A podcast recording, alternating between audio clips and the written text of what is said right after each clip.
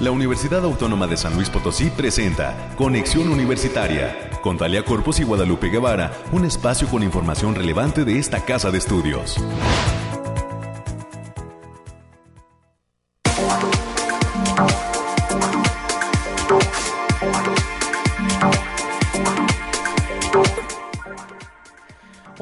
San Luis Potosí. Nos saludamos con muchísimo gusto a todos los amigos que están y amigas que están en sintonía de la radio universitaria en este viernes ya 3 de febrero del 2022. Bienvenidas y bienvenidos a todos los amigos y amigos eh, pues que en esta mañana están en sintonía de este espacio informativo y gracias por continuar a través de Radio Universidad. En esta mañana fría, hoy se deja sentir un airecito frío. Estaremos platicando con nuestros amigos del Bariclim desde eh, pues la el área del Centro Cultural Universitario Bicentenario desde la CIACID nos traerán el reporte de qué pasará en materia climática en los próximos minutos para todas las zonas de San Luis Potosí por lo pronto le voy adelantando pues que eh, eh, será Alejandrina Dalemese quien nos estará dando el reporte el día de hoy en materia climática. Más adelante estará con nosotros. También tendremos todos los temas universitarios de eh, pues cierre de semana y lo que viene para la próxima.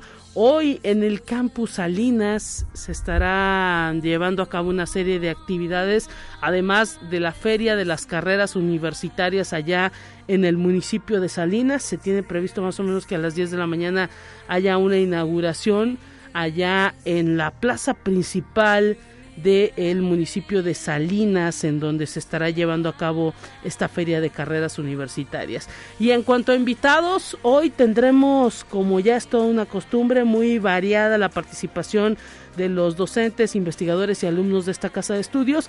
En primera instancia estaremos recibiendo en cabina a la doctora Elisa Leiva Ramos, ella es investigadora de la Facultad de Ciencias Químicas. Estaremos hablando con ella sobre la importancia de la divulgación de la ciencia en estos temas de investigación, ya que febrero y pues en próxima fecha será el Día Internacional de la Participación de la Mujer y la Niña en la Ciencia. Vamos a reflexionar con esta investigadora de la Facultad de Ciencias Químicas respecto a estos temas.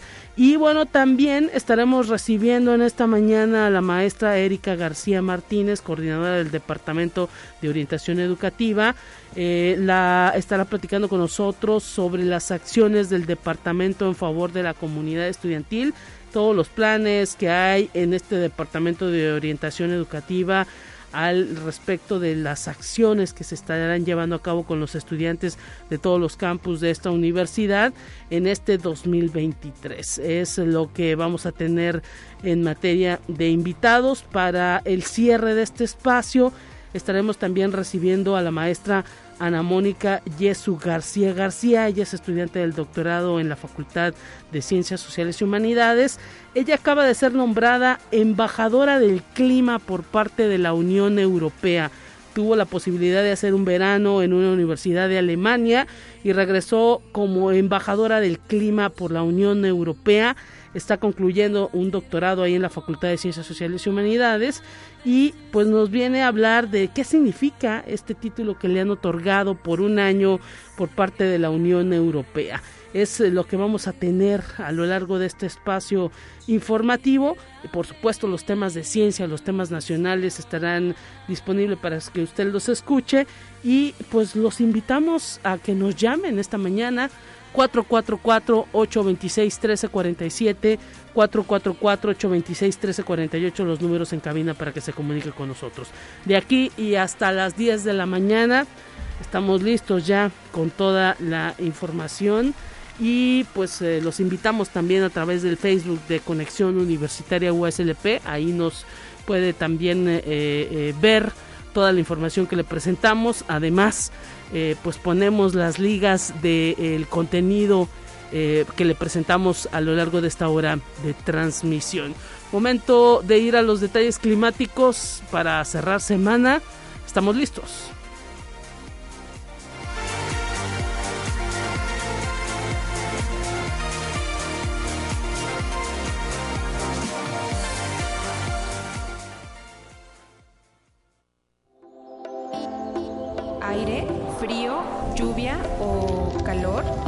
Despeja tus dudas con el pronóstico del clima. Estamos listos, Alejandrina de Alemese, te saludamos con muchísimo gusto. Qué gusto saludarte, Lupita. Aquí te traigo el pronóstico más acertado en nuestro estado, que en esta ocasión consta del 3 al 5 de febrero. Lo desglosamos por zona y en el altiplano potosino estarán con temperaturas máximas de 26 grados centígrados y mínimas de 3. Cielos mayormente despejados con espacios de nubosidad importante. Se prevén vientos de 10 kilómetros por hora y posibles ráfagas que pueden superar los 25 kilómetros por hora. Habrá potencial de helada, sobre todo para el sábado. En la zona media tendrán temperaturas máximas de 28 grados centígrados y mínimas de 7. Cielos parcialmente nublados con espacios de sol de importancia. Se esperan vientos de 10 kilómetros por hora y posibles ráfagas que puedan superar los 25 kilómetros por hora. En la Huasteca Potosina se presentarán temperaturas máximas de 27 grados centígrados y mínimas de 10. Cielos mayormente nublados con espacios de sol disperso. Vientos de 10 kilómetros por hora y posibles ráfagas que pueden los 20 kilómetros por hora. También se espera potencial de precipitaciones puntuales, principalmente en zonas de la sierra, sobre todo para el viernes. En la capital potosina se presentarán temperaturas máximas de 25 grados centígrados y mínimas de 2. Cielos mayormente despejados con algunas nubes dispersas, vientos ligeros de 10 kilómetros por hora y posibles ráfagas que pueden superar los 20 kilómetros por hora. Se espera potencial de heladas para la madrugada del sábado. Nuestras recomendaciones para estos días, Lupita, es avisarles que el factor de radiación ultravioleta se encuentra a nivel moderado, por lo que se debe considerar no exponerse al sol más de 40 minutos consecutivos en horas de mayor insolación. También avisarles que hay potencial de bancos de niebla matutinos, así como probabilidad de heladas para la zona del altiplano y centro, sobre todo para este sábado, especialmente en zonas de la sierra. Hasta aquí el pronóstico, Lupita. Muchísimas gracias, Alejandrina, por ese pronóstico. Estaremos pendientes. Hasta pronto. Nos vemos el próximo miércoles. Hasta pronto. Claro que sí, es puente, es asueto la próxima semana en esta universidad. El lunes no tendremos programa. Mientras tanto, pues bueno, ahí están las recomendaciones en materia climática por parte del Bariclim. Tenemos más en esta mañana.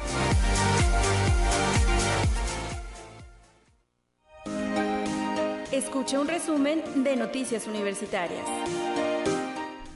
América Reyes, bienvenida, ¿cómo estamos? Hoy ya el inicio también de pues la Feria de las Carreras en el interior del de, estado de San Luis Potosí. En unos minutos más estaremos también enlazándonos con Telecorpus hasta Salinas, que pues tendrá todo el detalle de lo que está aconteciendo por allá. ¿Cómo estás, América? Así es, Lupita, muy buenos días para ti y para quienes nos sintonizan a través de las diferentes frecuencias. Pues sí, hoy el día de hoy está algo frío, Anabel y yo lo sabemos, que hasta con gorro venimos, este, porque la verdad sí nos, sí el frío sí nos está, oye, y en Salinas, en Salinas hace más frío. Sí, Sí, exactamente. Y pues bueno, ya nos decía el Bariclim que estas temperaturas altas van a continuar. Así que a cuidarnos todos. Así es, entonces, y mientras tanto, pues tomes un cafecito. Exacto. Para que entre en calor y pongas a hacer cosas, porque ya ya son las nueve. Y bien, vamos a dar la información, Lupita, y el conocimiento científico y la divulgación de la ciencia en aras de ciencias sociales, como lo es la psicología, es muy importante para la toma de decisiones, reconocer fenómenos, así como para visibilizar patologías e inclusive para poder atender, intervenir y mejorar condiciones tanto sociales como psicológicas de las personas. Así lo dijo el doctor Jaime Sebastián Galán Jiménez, jefe de la División de Investigación y Posgrado de la Facultad de Psicología. La licenciatura en Geografía que ofrece la Facultad de Ciencias Sociales y Humanidades de esta casa de estudios cuenta con las llamadas geotecnologías, particularmente imágenes de satélite, de drones y otros sensores para estudiar toda la problemática relacionada con el campo, la salud humana, problemas de índole ambiental y esta opción de estudio es en beneficio de mejorar a la sociedad. Y es importante que las y los estudiantes de bachillerato conozcan esas acciones, así lo dijo el doctor Carlos Contreras Quien es docente de la licenciatura en geografía. Así que también invitamos a todos los, los chavos que están próximos a preinscribirse para que conozcan todas las opciones. Entren a la página, se den una vueltecita por ahí y, y conozcan también de qué van todas las carreras. www.uslp diagonal preinscripciones eh, para que estén ahí pendientes en el Facebook Servicios Escolares, eh, Secretaría de Servicios Escolares es como pueden localizar lo dando información en relación a este proceso de preinscripción y a lo que implica cada una de las carreras. Además, pues si ya sabe más o menos el joven en qué facultad pues se quiere eh, ubicar, pues ahí en, la, en, las distintas redes sociales, Facultad de Ciencias Químicas, Facultad de Ciencias Sociales y Humanidades, Facultad de Derecho, Facultad de Contaduría y Administración, así se buscan las las distintas facultades que comprenden esta universidad y pues ahí vienen videos, información, eh, eh, todo, incluso hasta los teléfonos de quiénes son los coordinadores, correos, para que se puedan pues despejar dudas. Y hay que decir también, América, que en los siguientes días pues va a continuar toda esta información de las 105 carreras que tiene esta universidad a través de estas ferias eh, de las carreras universitarias que van a ir visitando cada campus. Así es, Lupita, y de eso se trata nuestra siguiente nota, ya que ya lo habías apuntado tú. El día de hoy, viernes 3 de febrero, la Coordinación Académica Región Altiplano Oeste, la Carao, allá en el Campus Salinas, recibirá en la plaza principal del municipio la, la Feria de las Carreras Universitarias. El acceso a esta actividad es completamente libre y la inauguración está proyectada para las 10 de la mañana por autoridades del municipio y universitarias. Así que atención para ya los jóvenes de Salinas para que puedan acudir a esta feria y puedan revisar toda la, gran oferta que se ofrece para, para ese campus. Ojalá, ojalá que haya mucho interés también, pues de continuar sus estudios, que pues es lo único que puede, digámoslo así, abrir un poco el panorama en materia de desarrollo para todas las regiones, no solo de San Luis Potosí, sino de todo el país. Así es, Lupita. Y también el día de hoy, 3 de febrero, a las 11 de la mañana, en el lobby del Centro de Información en Humanidades, Bibliotecología y Psicología del Sistema de Bibliotecas, que se localiza ya en la zona universitaria Oriente, se va a realizar la inauguración de la exposición de reconfiguraciones de la artista plástica Juana María Rincón, quien exhibe una decena de pinturas. La entrada es totalmente libre, ya sabe, póngase nada más el cubrebocas y estará montada durante todo el mes de febrero. La revista mexicana de educación ambiental, Yandicua, que coordina la agenda ambiental de esta universidad, está invitando a la comunidad universitaria a enviar colaboraciones para ser publicadas en el suplemento dedicado a la educación ambiental y la autonomía universitaria. La fecha límite de recepción de manuscritos es el próximo 30 de marzo del presente año. Y el próximo lunes hay que decirlo, Lupita, este ya en avisos dominicales de viernes, hay que decirle que el próximo lunes 6 de febrero, por ser día de asueto, todas las sucursales de las tiendas Unimanía, la librería universitaria, la papelería, así como la tienda universitaria, van a permanecer cerradas por ser un día inhábil, por lo que les solicitamos anticipar sus compras. Así es, eh, atención, que no se nos pase estos eh, lugares que luego son frecuentados los fines de semana para adquirir algunos productos no estarán abiertos el próximo lunes por ser día de asueto y pues esperemos ahora sí que la gente eh, prevea todo esto. Sí, así que vaya anticipándose. Y hoy es el último día porque ya, bueno, todo tiene el día de mañana, la sí, universitaria, la universitaria hasta las 6 de la tarde y ya el lunes pues ya va a estar cerradito. Muchísimas gracias América por el reporte y pues eh, nuevamente el próximo martes eh, te volvemos a escuchar. Así es, excelente fin de semana largo, cuídese. Hasta pronto y nos vamos a enlazar en este instante hasta el municipio de Salinas con mi compañera Talia Corpus que se encuentra en este proceso de eh, la feria de las carreras universitarias que se está desarrollando ahora en este campus universitario. Talia, me da mucho gusto saludarte a través de la línea telefónica. ¿Qué tal? Hola Lupita, muy bien, muy buenos días para ti, para toda la audiencia de Conexión Universitaria. Así es, como lo refieres, nos encontramos en el municipio de Salinas específicamente y en este momento en las instalaciones de la Coordinación Académica Regional Plano Oeste, ya que eh, pues se va a llevar a cabo una ceremonia de arranque del actual semestre del ciclo escolar 2022-2023 que contará con la presencia de las autoridades universitarias, como es el caso del propio rector, el doctor Alejandro Javier Cermeño Guerra. Después de esta ceremonia nos estaremos trasladando a la plaza principal del municipio de Salinas, donde a partir de las 10 de la mañana y en medio de un eh, clima bastante frío, pero eh, pues con mucha emoción, se va a llevar a cabo esta feria de las carreras universitarias, para lo cual pues se ha congregado eh, pues a una cantidad importante de estudiantes y profesores quienes estarán llevando a cabo la promoción de las diferentes carreras que se ofrecen aquí en el campus de Salinas. Te digo, desde las 10 de la mañana y hasta las 4 de la tarde en la plaza principal se llevará a cabo esta actividad, no tendrá ningún costo y pues es parte de las estrategias de promoción y divulgación de su oferta académica de nuestra casa de estudios, Lupita. Así es, y pues lo importante será no que los jóvenes aprovechen esa oportunidad, ese acercamiento que está teniendo la universidad de manera ya muy directa en estos lugares en donde se encuentran los campus universitarios y pues ojalá que haya mucho interés de ellos, ¿no? Así es, es lo que se busca, que más jóvenes estudiantes de bachillerato preparatoria continúen con su formación profesional te platico rápidamente las carreras que se ofrecen aquí.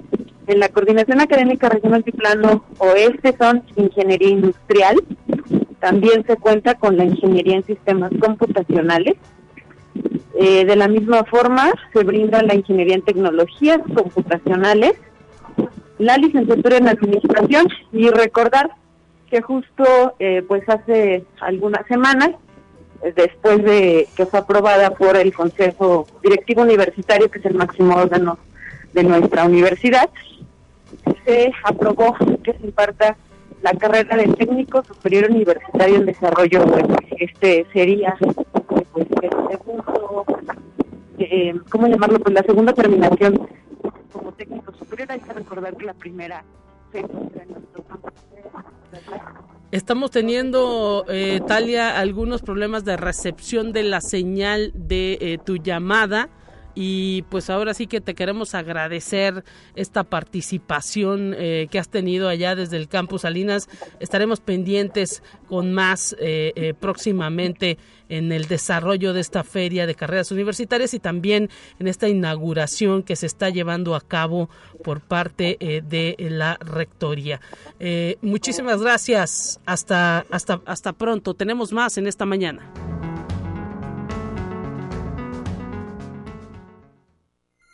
Te presentamos la entrevista del día. Estamos ya listos en esta cabina de conexión universitaria, eh, listos también para iniciar con todos los temas en materia de entrevista.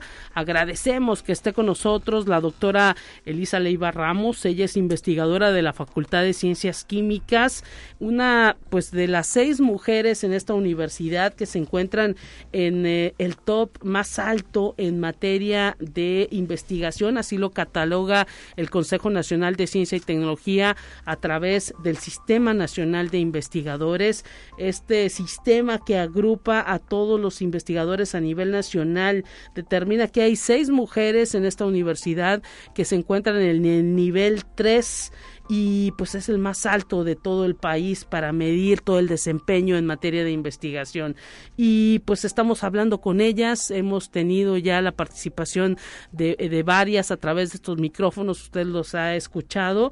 Y pues el día de hoy toca a la doctora Elisa Leiva Ramos platicar con nosotros sobre este asunto de la divulgación de la ciencia, porque es importante para la investigación la pues eh, eh, divulgación de la ciencia. Y le queremos agradecer a la doctora Elisa que esté presente en estos micrófonos de la radio universitaria. Bienvenida y muchísimas gracias por venir hasta esta cabina de la radio universitaria. ¿Cómo está, doctora? Feliz 2023. Igualmente, muchas gracias. Ante todo, quiero agradecer a ti, Lupita, y a todo tu equipo por invitarnos a ser parte de este, de este evento. No, los micrófonos son suyos, la verdad sabemos que luego son personas pues que están muy ocupadas, pero agradecemos todo este tiempo que están dedicando a la radio universitaria y a hablar de por qué es importante que se conozca eh, por parte de la sociedad todo lo que ustedes realizan. Mira, muchas veces se tiene la idea de que los investigadores hacen, hacemos trabajo que a lo mejor no tiene impacto social, pero yo te puedo decir que nosotros, el doctor Edgar Moctezuma y yo, tenemos un grupo de trabajo en donde estamos realizando proyectos de investigación que verdaderamente tienen impacto social. Por un lado, este, tenemos varias líneas de investigación, pero por un lado, una de ellas consiste en desarrollar los protocolos para sintetizar medicinas. Claro. Por ejemplo, estamos buscando estrategias para preparar medicinas eh, a bajo costo y con fuentes eh, con fuentes alternativas de energía. Es decir, no solamente utilizar los métodos tradicionales para preparar compuestos, que aparte son muy costosos, sino utilizar métodos más baratos. Por decirte, como fuentes de energía utilizar la luz, la luz solar, utilizar microondas, ultrasonido, en lugar del calentamiento convencional. Y hemos desarrollado muchos protocolos para sintetizar anticancerígenos, antifúngicos, antimicrobianos. Ahora, es muy importante continuar trabajando estas líneas de investigación porque hay que recordar que los microorganismos desarrollan este defensas. Sí, claro. Entonces hay que tener fármacos ahí guardaditos en el en el almacén para poderlos sacar. Sí. Ahora, como mi esposo trabaja la parte de ingeniería, sí, sí, también por otro lado trabajamos la parte de cómo remover compuestos tóxicos de las aguas residuales. Interesantísimo esto y necesario. Esto es bien necesario. Por ejemplo, hay, hay ciertas aguas residuales, por ejemplo, las aguas que salen de los hospitales, las que salen de la industria farmacéutica, contienen grandes cantidades de sustancias tóxicas. Y los procedimientos que se tienen a nivel a nivel municipio muchas veces no remueven estos compuestos tóxicos. Claro. Entonces nosotros estamos desarrollando los protocolos para remover estos compuestos y asegurarse que las aguas que residuales no contienen residuos tóxicos para poderse usar posteriormente. Así es y pues eh, todo esto lo tiene que buscar que sea pues totalmente amigable con el ambiente eh, en un trabajo me imagino que va pues ahora sí que enriqueciéndose año con año vez con vez porque pues ustedes forman parte no solamente de docentes de licenciatura sino también de posgrado. Imagino que pues ese tiempo que luego es muy corto de estudiar los posgrados tanto las maestrías como los doctorados pues les hace también que cada vez que llega una nueva generación tenga que volverse a empezar en todo este en todos estos temas de investigación, ¿no? Sí, sí. No, y quiero comentarte que realmente lo que logramos es el esfuerzo de los estudiantes. Quiero decirte que tenemos estudiantes, como yo les digo, mentes brillantes, jóvenes que se aplican y, y, precisamente porque ellos observan y analizan lo que hay que verdaderamente ver en un proceso, por eso es por lo que podemos lograr avanzando, porque realmente en nuestra universidad y en las universidades de México contamos con jóvenes muy inteligentes, que es muy importante que volteen y miren lo que realmente pueden hacer y realmente desarrollen su potencial, porque nosotros logramos que se capaciten en diferentes áreas, metodologías, que después para ellos entrar a un trabajo en industria o en docencia no es difícil. Claro. Pero es importante que tengan las herramientas para después poder trabajar, ¿no? Así es, y me imagino que también como maestros, pues ustedes les dan ejemplo, ¿no? a ellos y, y, pues ahora sí que eh, muchos jóvenes pues quisieran también y, y, y jovencitas pues quisieran también eh, saber cuál es esa clave para mantenerse en ese top, en ese nivel 3, en ese pues eh, nivel más alto de, de, reconocimiento porque luego no es sencillo. Solo seis mujeres de esta universidad están en él y pues hay mucho trabajo detrás no Sí, fíjate que en mi caso la, lo que me ha ayudado mucho es que el grupo de Edgar y mío tenemos redes, tenemos redes eh, locales, tenemos redes nacionales, tenemos redes internacionales colaboramos con gente. Ahora con, con todas las comunicaciones electrónicas, pues trabajamos con gente en Canadá, trabajamos con gente en Monterrey, en Australia, trabajamos con gente en Hawái, de manera que este, pues simplemente eso nos permite tener una infraestructura invaluable, ¿no? Si, si no creas redes de trabajo, no puedes tener toda esa infraestructura y no puedes tampoco competir a nivel internacional. Por eso eh, la clave, la clave para lograr investigación de frontera es crear redes de trabajo, redes a nivel internacional, que también no es tan fácil crearlas, sino que se tiene que ir poco a poco hilando toda una red con diferentes grupos de investigadores. E, es difícil, ¿no? Por, porque luego también hay mucho celo profesional, no sé cómo sé, ¿qué nos puede decir de esto? Es que, bueno, por ejemplo, yo lo que noté porque tengo colaboradores en Estados Unidos, en Australia, en Canadá. Yo lo que noté es que para luego de repente para un extranjero confiar en ti tiene que ver la calidad de tu trabajo.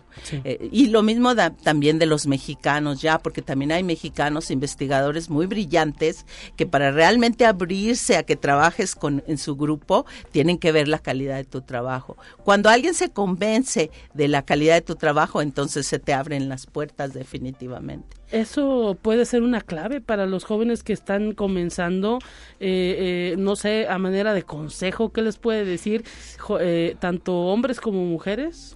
Pues mira, hay diferentes cosas. lo, el, el, tiempo ha cambiado mucho, las oportunidades ahora para las mujeres son extraordinarias. Yo te puedo decir, yo estudié la licenciatura en los 70 todos mis maestros fueron, casi todos fueron hombres. Mm. Luego después estudié el posgrado en los ochentas en Estados Unidos.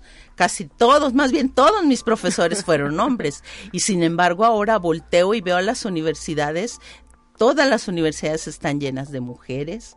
Ahora, creo que es muy importante que los jóvenes se concentren realmente mm. en ser mejores y en ser líderes en algo. Porque como ahora hay tantos estudiantes, es muy importante no solo sacar una carrera universitaria, sino encontrar en qué te puedes especializar, en qué puedes ser líder y eso es lo que te puede dar la ventaja a la hora de los trabajos. Ahí está la clave, doctora Elisa Leiva.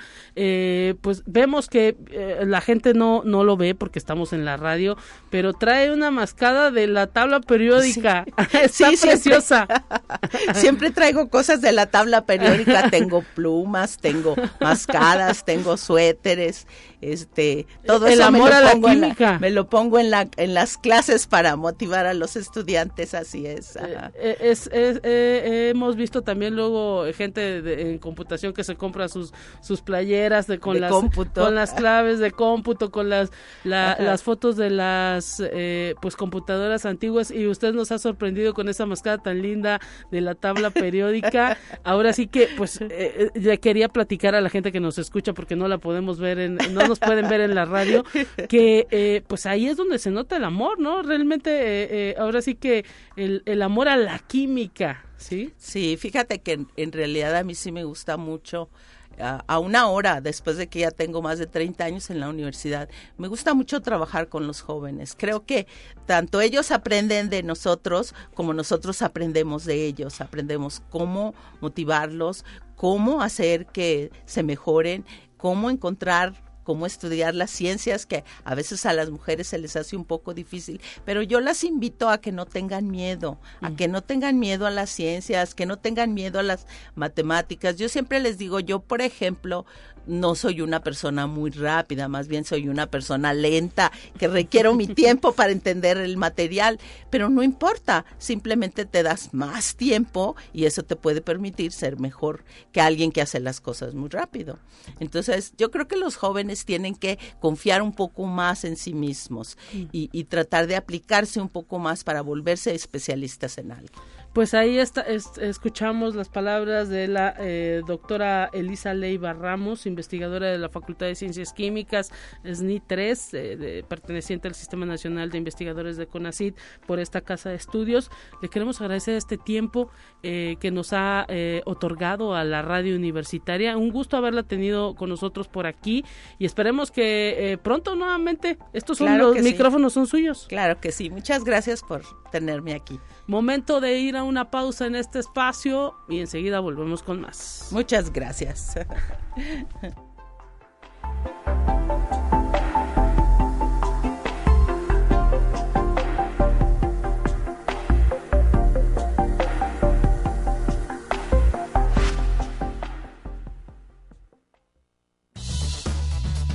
Es momento de ir a un corte.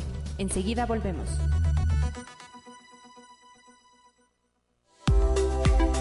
Continuamos en conexión. Volvemos con más temas. Te presentamos la entrevista del día. Ya de regreso, ya de regreso al 88.5 de FM, 1190 de AM y a través del 91.9 en Matehuala. Muchísimas gracias por estar presentes. Hoy recibimos también en cabina a la maestra Erika García Martínez, ella es coordinadora del Departamento de Orientación Educativa de la Universidad Autónoma de San Luis Potosí, este departamento que se encuentra ahí adentro de la División de Servicios eh, Estudiantiles. Bienvenida y muchísimas gracias maestra Erika García Martínez por venir a la radio universitaria. ¿Cómo está? Muy bien, muchísimas gracias. Antes que nada, agradecer el espacio y la invitación que haces al Departamento de Orientación Educativa. El día de hoy me gustaría platicarles a todos los jóvenes y a toda la comunidad universitaria cuáles son los apoyos y servicios que brindamos. Entre ellos son la impartición de pláticas y talleres en las diversas entidades académicas. Eh, contamos con un catálogo que se proporciona eh, cada semestre a todos los tutores y en base a la, bueno, con base a esas necesidades, ellos nos solicitan los temas y acudimos este a impartirlos. Están divididos en eh, actividades que favorezcan el crecimiento personal, la integración educativa y el área sociolaboral. Entonces, esas son actividades grupales que implementamos todos los semestres y bueno, los coordinamos entre el Departamento de Tutorías y cada una de las entidades a través de su coordinador de tutorías. Otras actividades que implementamos es eh, la asesoría individual en cubículo, eh, al cual el joven puede acercarse por iniciativa o bien a través de nuestro protocolo, eh, el proceso de atención, canalización y seguimiento psicológico de la División de Servicios Estudiantiles, en el cual el departamento eh, es ese primer punto de contención con los jóvenes, ya que llevamos a cabo la entrevista inicial. Mm. Sumamente importante porque recordemos que algunas universidades tienen un apoyo psicopedagógico de planta, pero otras no. Entonces, nosotros apoyamos a todas las entidades, pero sí, obviamente, eh, puntualizamos más los apoyos y servicios con las que están sin psicólogo. Entonces, hacemos esa entrevista inicial y una vez que detectamos eh, si el alumno requiere una atención educativa, los casos se quedarían con nosotros. Si requiere una atención emocional, clínica o de psiquiatría, se canaliza oportunamente, para lo cual trabajamos de manera colaborativa con el departamento de tutorías, eh, quien establece ciertos convenios para las canalizaciones. Y bueno, este cuando los alumnos se quedan con nosotros, eh, llevan un promedio de seis sesiones en donde tratamos de trabajar sobre propósitos muy claros en búsqueda de soluciones.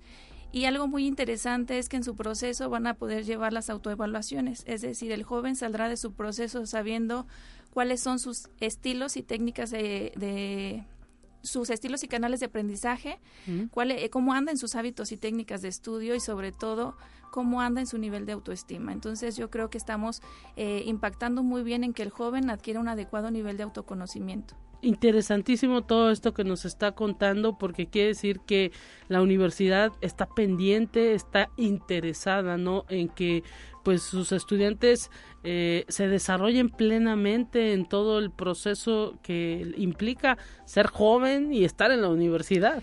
Exacto, y aparte cada semestre tratamos de ir innovando. El semestre pasado iniciamos con lo que son grupos de enfoque. Una vez que el joven que se queda con nosotros en, en DOE está por concluir su proceso, extendemos a ellos y a la comunidad estudiantil en general eh, la apertura de los grupos de enfoque. Se llevan a cabo cada viernes en modalidad presencial para eh, los de la zona de capital y para las zonas foráneas en virtual. Mm, Entonces existe un formulario eh, donde ellos se pueden registrar o bien nuestros compañeros tutores pueden con el consentimiento de su alumno registrarlo se lleva a cabo en las instalaciones del departamento y la finalidad de estos grupos de enfoque es que interactúen, que analicen eh, diferentes tipos de estrategias ante una problemática en común. La verdad hemos tenido muy buen impacto. El tema que viene el próximo 10 de febrero es técnicas para el manejo emocional. Entonces, aprovecho el espacio para extender la invitación a todos y cada uno de ustedes. Y bueno, otro de los apoyos y servicios que hacemos es la difusión de material de interés que se diseña en el departamento y que a través de medios nos hacen favor de difundirlos en las redes sociales y en la página del departamento. Excelente. ¿Para quién va dirigidas estas infografías y cápsulas? Eh, algo muy importante para alumnos y orientadores de nivel medio superior, alumnos UASLP y padres de familia, con la intención de ayudarles a su nivel de comunicación, favorecer su motivación y también eh, que se vuelvan un poquito más asertivos ante las diversas situaciones. Excelente. Ahora sí que pues eh, nos ha dejado con la boca abierta porque pues eh, hay muchísimas formas en los que los jóvenes pueden ahora sí que canalizar todas sus emociones en este mundo que pues especialistas en materia de psicología han dicho que es eh, la época, el momento de las emociones que están totalmente ahí a flor de piel o muy pues ahora sí que a, a primera vista. Y pues eh, eh, el joven tiene que aprender pues a manejarlas, a contenerlas, a dónde sí expresarlas, ¿no? Que se sienta acompañado, como bien dices, el nivel de expresión es muy importante. Eh, tenemos alumnos que vienen de entidades a lo mejor como la coordinación en arte que traen esa facilidad. Tenemos otros alumnos de estoma, por ejemplo, que, que vienen a estudiar pero les cuesta expresar sus emociones. Entonces la, la idea es que estas herramientas estén para todos y su paso por la universidad sea lo más placentero posible. Eh, gestionamos cada semestre también a jóvenes prestadores de servicio o prácticas profesionales de la Facultad de Psicología. A veces contamos con ellos, a veces no, porque la elección es libre. Eh, ellos pueden quedarse con nosotros o elegir a lo mejor otra área, ¿no? Cuando sí tenemos jóvenes, este, los insertamos en, en algunas entidades que no cuentan con apoyo psicopedagógico para poder extender nuestros servicios y estos jóvenes cuentan con asesoría por parte del departamento más la asesoría de su facultad. Entonces, este tratamos de, de, ir expandiendo nuestros servicios y la verdad es que hemos tenido muy buenos resultados. Ya cuando terminan su proceso, hacemos una encuesta de satisfacción para una mejora continua, que siempre el alumno se siente escuchado, se sienta apoyado y sienta que llegó al lugar correcto. Excelente. ¿Cómo se acerca eh, eh, un joven eh, universitario que quisiera pues ser parte, recibir este apoyo por parte del Departamento de Orientación Educativa? Alguien que sienta pues que necesita este, este tipo de, de pues canalización, de atención, eh, a dónde se dirige, a través de, hay algún correo, no sé, eh, cómo se acerca. Este, eh, cuando él acude por iniciativa, nos puede encontrar en el edificio de servicios integrales, en la parte del sótano, o bien a través de nuestro correo escribirnos al correo orientación.educativa arroba mx marcarnos a la extensión 5557 o bien si está en su facultad, eh, acercarse con su tutor y él nos llena una ficha. Contamos con un formato de ficha única que ya tienen todas las entidades. Este se distribuyó a través del departamento de tutorías. Eh, trabajamos eh, de manera colaborativa, ya todos lo tienen, entonces nos envían esa ficha se hace inmediatamente la entrevista inicial y el joven en esa misma semana ya está siendo contactado para su siguiente sesión con el especialista indicado. Excelente. Esto pues también habla de toda una estructura que está trabajando dentro de la institución, ¿no? Sí, la verdad es que este hemos eh, cada semestre planeado qué actividades eh, van innovando con la intención de tener eh, claro lo que es nuestro compromiso eh, institucional, que es la formación integral del estudiante, ¿no? Entonces, eh, creo que lo estamos haciendo bien, vemos muy buenos resultados y sobre todo eh, el que el paso por la universidad del joven sea lo más beneficiosa y sobre todo que se lleve, aparte de la formación académica, se lleve una formación y un manejo emocional. Eso es muy importante ahí está esa cuestión ahora también es parte de las aptitudes que piden las empresas, ¿no? Que los jóvenes sepan manejar estas emociones en un mundo donde las emociones están totalmente a flor de piel por todos lados y con todo mundo. Entonces, pues ahora sí que eh, eh, será importante, ¿no? Que eh, los chicos también consideren este tipo de asesorías que ofrece el Departamento de Orientación Educativa a los padres de familia que sepan también que sus hijos no solamente van a la escuela y estudian, no son robots, son personas y necesitan también... que también revisen nuestra página, tenemos temas muy interesantes para ellos. Eh, eh, la página. Ajá, la página, bueno, es, ingresan al portal de la universidad en la parte superior está el área de estudiantes y eh, al deslizarla en el área de acompañamiento estudiantil está el departamento de orientación educativa. Excelente, pues ahí está la posibilidad. Maestra Erika García Martínez, coordinadora del departamento de orientación educativa, muchísimas gracias por haber platicado con nosotros. Esperamos que pronto nuevamente la podamos tener en estos en estos micrófonos. Adelante. Claro que sí. Antes de irme me gustaría eh, comentarles que traemos para este 2023 eh, en conjunto con mi equipo de trabajo, estamos eh, muy interesados en que la comunidad estudiantil integre su formación lo que es la educación en habilidades para la vida, por lo cual este año vamos a, implementar un programa de detección y fortalecimiento de habilidades para la vida, el, para lo cual también eh, vamos a desarrollar eh, en cada una de las aulas eh, planes, de eh, planes de intervención que ya hemos eh, construido en el departamento. La verdad ha sido un trabajo muy arduo, pero consideramos que vamos a, a tener excelentes resultados en este año en cada una de las entidades. Excelente, pues muchísimas gracias por todo esto que nos ha ha detallado. Eh, esperemos que pronto también nos vuelvan a acompañar para ir dando cuenta de todas estas actividades que vamos a tener en este 2023 por parte del Departamento de Orientación Educativa. Muchísimas gracias. Gracias a ustedes, que tengan excelente tarde. Momento de ir a un resumen nacional y enseguida volvemos con más.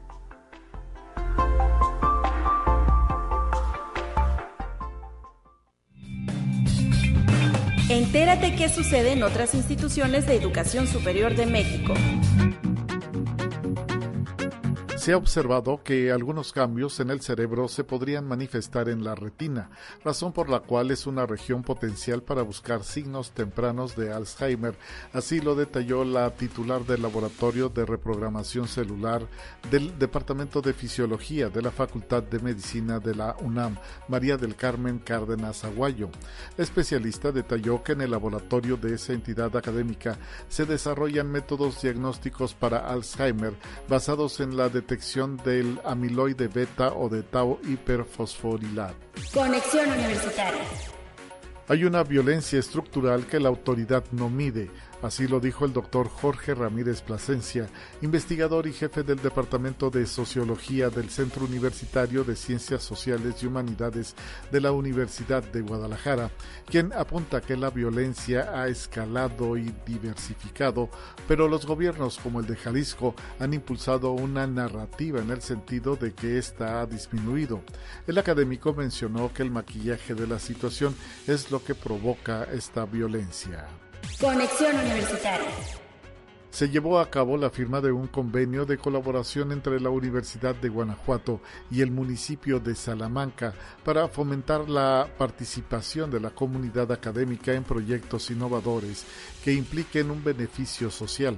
El rector general de la Universidad de Guanajuato, doctor Luis Felipe Guerrero Agripino, agradeció la confianza del municipio en la Casa de Estudios y subrayó que se asume el convenio como un enorme compromiso para que desde la universidad se atiendan problemas sociales prioritarios y agregó que la sociedad lo que quiere es que la capacidad académica se aplique en la solución de problemas comunes. Conexión Universitaria la relación que la Universidad Juárez Autónoma de Tabasco mantiene con instituciones y organismos de todo el mundo son resultado de un binomio eficaz maestro-alumno a partir de la conciencia que uno y otro tienen sobre la misión y el compromiso social de la institución. Así lo señaló el rector Guillermo Narváez Osorio como parte del eje estratégico producción, gestión, aplicación y divulgación del conocimiento del tercer informe de actividades 2022 2023. En este sentido, se congratuló que el doctor Alfonso Tobilla Zárate se encuentre en el tercer lugar de la lista de los 12 investigadores más influyentes del país que midió la firma estadounidense Coles Key Opinion Leaders en mayo del 2022 dentro de la especialidad de virología y COVID.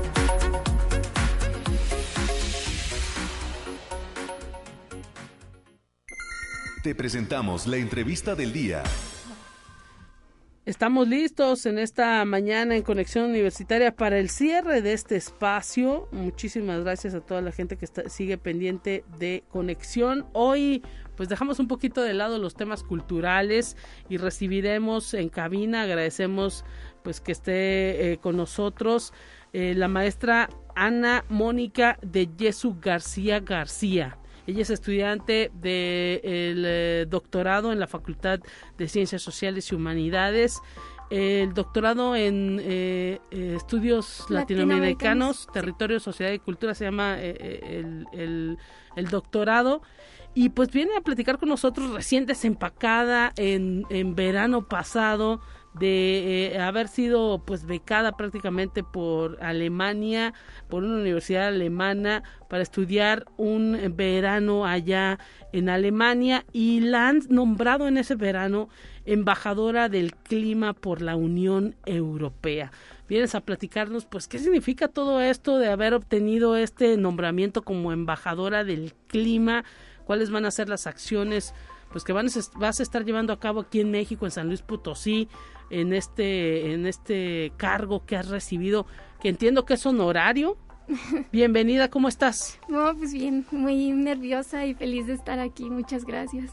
Y bueno, contestando esto de, de los embajadores del clima, fue un concurso prácticamente a nivel nacional, fueron más de 160 eh, trabajos y ahora somos 32 representantes por estado. Y esto es con el objetivo de incentivar eh, la cooperación de las acciones contra el cambio climático y a través de em, pequeños proyectos que nosotros vamos este, pues proponiendo, ¿no? Claro. Entonces eh, se junta con lo de Alemania precisamente porque es parte de buscar tanto las soluciones al cambio climático, pero también a la sustentabilidad, que ya sabemos esto de los objetivos de desarrollo y todo esto, pero en sí está conectado mucho con el cambio climático, pero también se conecta con la ley de cambio climático que hace el año pasado este empezó en España, en toda Europa, y es precisamente conectar eh, las, la posición de los países del norte con los países del sur, los no desarrollados en vías de desarrollo, y de alguna manera eh, incorporar acciones para comprometer a ambos y así poder este trabajar juntos. Y pues de alguna manera encontrar la sustentabilidad y este las soluciones o los trabajos locales sobre todo porque como dice este trabaja piensa local actúa local. Claro. Como se piensa global actúa local sí. Entonces va sobre ese sobre ese supuesto y así es como eh, surgió esto fui seleccionada. Sí. Eh, mi proyecto trata sobre eh, gestión del riesgo ante desastres naturales porque como sabemos el cambio climático va a aumentar los huracanes, las tormentas, em, la lluvia, la lluvia, las temperaturas, sequías, todas estas. Y los grupos más vulnerables, entre ellos están las mujeres, pero también las personas con discapacidad. Mm. Las personas con discapacidad al momento, pues ya sabemos que cuando está el desastre es corre quien pueda, ¿no? O sea, tal vez quien pueda, a mí se me olvida quién puede, quién no puede. Claro. Eh, un ejemplo, el año pasado en las lluvias de México, muchas personas con problemas de la vista, ciegas, se quedaron varadas. O sea, se quedaron ahí porque nadie las ayudaba en las inundaciones, este, que están propensas a enfermedades, a otras condiciones que las vulneran más. Entonces, desde este punto, eh, mi objetivo con este proyecto y por el cual fue seleccionado es preparar un programa de prevención de riesgo para personas con discapacidad ante el cambio climático. Pues para empezar, los temas de salidas de emergencia. ¿Cómo un invidente puede saber por dónde salir? Exacto. sí, o, o, los resúmenes, ¿no? O sea, siempre son nada más para, no, para, ¿cómo se dice? Para otras personas, para otras personas que sí tiene todas las capacidades y no es como, eso aumenta la vulnerabilidad. Claro. Sí, entonces, ajá, Interesantísimo todo esto que nos estás diciendo porque pues e, exactamente en los asuntos de emergencia de córrele y vámonos, pues nadie piensa en que, en que hay personas que se eh, trasladan en silla de ruedas, que hay personas que no ven, que hay personas que no escuchan y pues que hay personas que no se pueden comunicar a través del habla. Sí, de hecho ya he estado un poquito trabajando con, eh, con algunos eh, profesores que voluntariamente me han ayudado con lenguas de señas mexicanas. Y aquí describo, traje, bueno, de un este unos carteles para difusión científica sobre cambio climático que hemos este, traducido a braille o hemos pasado a braille que aquí la biblioteca universitaria me ha ayudado muchísimo y se los agradezco. Y este es precisamente para empezar a difundir voltear la mirada o sea de de que se necesita quien las instituciones deberían de estar haciendo este trabajo estos estos reportes estos manuales de prevención para personas exclusivamente por discapacidad y que sean ellos, porque aunque es mi proyecto, eh, yo lo que busco es que, que ellos generen esos, esos, ¿cómo se dice? Esos, manuales, ajá, esos instrumentos, porque al final nosotros aún así estamos limitados. O sea, no vamos, nunca vamos, por más que nos pongamos el ejercicio de la bandita y que no veo y todos estos como para empatizar, nunca va a ser suficiente. Y eso me lo decía una chava este ciega. Dice, es que a veces de nada sirve que les pongamos la bandita. Si salen y se les olvida todo y quien realmente eh, tenemos que hablar son nos, somos nosotros. Sí. Entonces, creo que es como mi, mi objetivo y por ahí va más o menos. Interesantísimo todo esto que nos estás detallando. El hecho de haber acudido en un verano a, Europa, a Alemania, ¿a qué universidad? A la Universidad de Bonn. ¿Esta te hizo abrir los ojos ante esto o tú ya traías desde aquí, desde México, esta idea? Eh, ya lo había visto en México, pero lo reforcé en Alemania en la escuela de verano, sobre todo por la, las vulnerabilidades de los grupos que trabajamos grupos de mujeres, grupos de población indígena. Claro. Y, y, había un grupo de discapacitados, pero con discapacidad, perdón, no se dice así. Este, pero también ya tienen ellos, por ejemplo, eh, estas eh, organizaciones ya tienen estas eh, condiciones de prevención. O sea, ellos sí bueno, eh, entienden que el mundo no los entiende. también, sí, exacto. O, no sé, me expresé mal. No, no, o sea, eh, más bien eh, ya está preparado, o sea, sí tiene esta amplitud de visión hacia otras mm. personas. O sea, ya sí existen reportes, sí hay manuales, sí hay grupos de prevención. en Alemania hay camiones que van por las personas discapacitadas cuando hay alguna alguna emergencia. o sea, tienen sus propios camiones especializados. También en Dinamarca, o sea, si hay un derrumbe, una inundación, es un camión o una brigada exclusiva para ellos. O sea, no se van, hasta su casa, hay un hay un censo. O donde estén a través de un botón o un este, ¿cómo se dice? una aplicación de emergencia. O sea, no se van a quedar como aquí parados y pues ahí Aquí batallas para que, te, contesten los números de emergencia. Ajá, exacto. Entonces, sí, ese ese de hecho es el principal este centro de, del perdón, el objetivo de la Unión Europea mm. que no dependamos tanto de las instituciones, porque ya vemos que es un proceso lento, aunque viene de una institución, pero que a través de los proyectos locales, de nosotros, de, de nuestras redes, mm. este, ¿cómo se dice? Eh, podemos, creo que, fortalecer más acciones, es más rápido entre nosotros a veces. Este, entre organizaciones vecinales, organizaciones, o sea, tener ONGs. Exacto, hacer como eh, esas brigadas, o sea, atender la emergencia y hacer generar esos cambios. Pues interesantísimo todo esto que nos estás eh, eh, detallando, Ana Mónica García.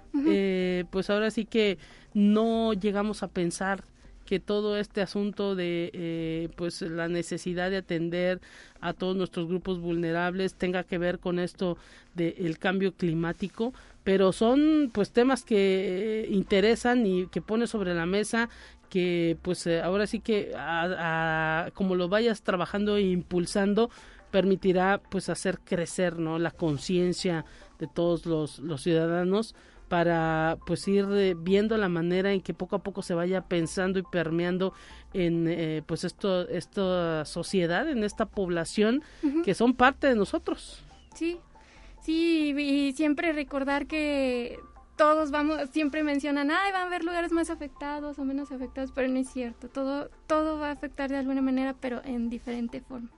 Entonces, eh, como yo siempre he pensado, el clima, al clima no le importa el sexo, el género, la identidad, la, orientación, a todos nos va a pegar igual y creo que desde ahí podemos empatizar, ¿no? Y generar un cambio. Entonces creo que por ahí va. Muchísimas gracias, maestra Ana Mónica eh, de Jesús García, estudiante del doctorado en la Facultad de Ciencias Sociales y Humanidades. Eh, por haber venido a platicar con nosotros y pues eh, cuánto dura esta embajada de eh, el, ser embajadora del clima cuánto tiempo dura aproximadamente un año en el que vamos a estar este poniendo implementando este proyecto. De hecho aprovecho para si alguien por si alguien este quiere acercarse y apoyarnos en el proyecto estaría grandioso porque tenemos que generar material y necesitamos pues ahora sí que sponsor, ayudar, este, así como, se me Gente que te apoye. Sí, ajá, em, para distribuir el material, sacar el material, para, sí, el dinero, por así que es necesario Recursos Y, y, pues ir difundiendo, ¿no? Sí, entonces durante un año vamos a estar tratando de conectarnos con empresas, con instituciones, ya la universidad me ha ayudado, muchísimo, muchísimas gracias. Y este y bueno, me pueden encontrar en mis redes sociales, que es Bruja del Clima. Bruja del Clima. Sí, por ahora. Ya cuando ellos hagan su brigada va a ser especial para ellos, ¿cierto? Claro. Y ellos van a poder eh, implementarlo, pero sí, si quieren acercarse, voluntariado o cualquier otra eh, cuestión que les interese con respecto al proyecto, estoy abierta excelente eh, Ana Mónica García, bruja del clima, así, en todas las redes. Sí, en TikTok sobre todo y en Instagram. Muchísimas gracias por haber venido a platicar con nosotros. Con esto nos vamos a despedir, amigas y amigos. Muchísimas gracias por el favor de su atención. Pasen buen fin de semana y el próximo martes nos volvemos a escuchar. Hasta pronto.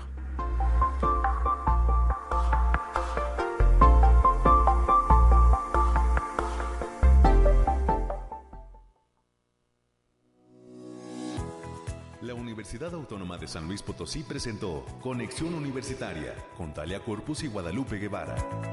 Sintoniza de lunes a viernes de 9 a 10 horas en Radio Universidad 88.5 FM y 1190 AM en San Luis Potosí. En el 91.9 FM con cobertura en el Altiplano Potosino o en el resto del mundo por el portal www.uaslp.mx